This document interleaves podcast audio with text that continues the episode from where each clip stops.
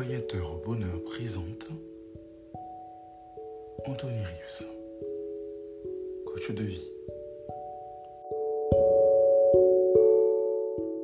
Connaissez-vous l'histoire du menuisier?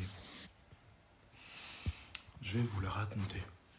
Il y a beaucoup de leçons à tirer de cette histoire pour bâtir notre vie, pour être minutieux, pour euh, faire attention. Vous allez comprendre pourquoi. Un menuisier était parvenu à l'âge de la retraite.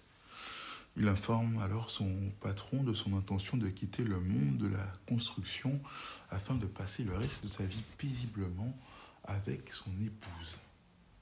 Son employeur fut très déçu de devoir laisser partir un si bon travailleur et lui demanda comme faveur personnelle de construire pour lui juste une toute dernière maison.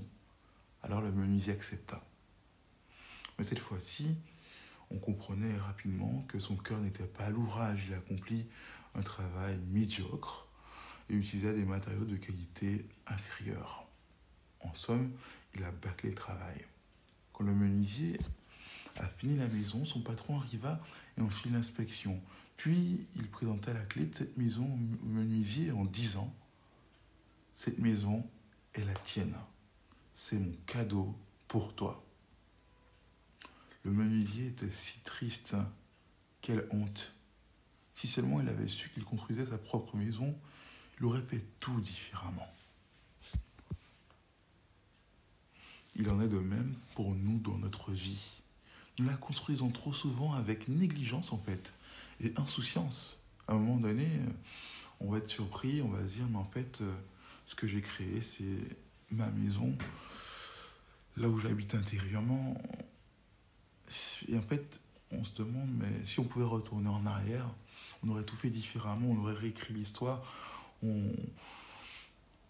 comprend, on découvre tristement qu'on est les artisans, les ouvriers de cette maison qui va constituer toute notre vie.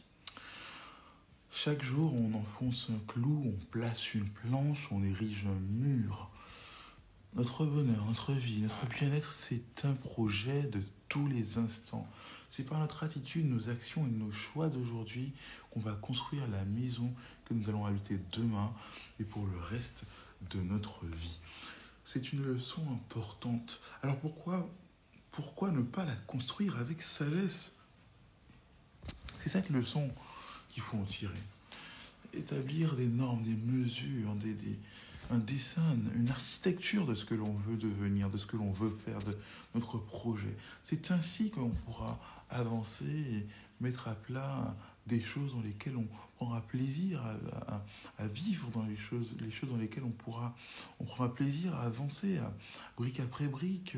Lorsqu'on se retournera, lorsqu'on regardera en arrière, on sera fier du chemin parcouru, on sera renforcé, on sera solide, on sera sur un bon fondement, on sera vraiment une maison magnifique que les autres pourront admirer, où les autres auront envie de, ils auront envie d'être avec nous, de rester à nos côtés, parce que tout est agréable, c'est bien décoré.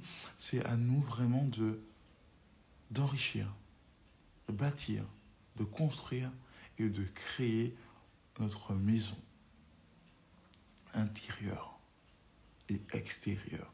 Parce que l'intérieur rejaillit aussi sur l'extérieur. Pas juste euh, la façade, il faut aussi bâtir, euh, décorer et prendre soin de tous les aspects de cette maison qu'est la vie. C'est accompagnateur bonheur pour vous servir.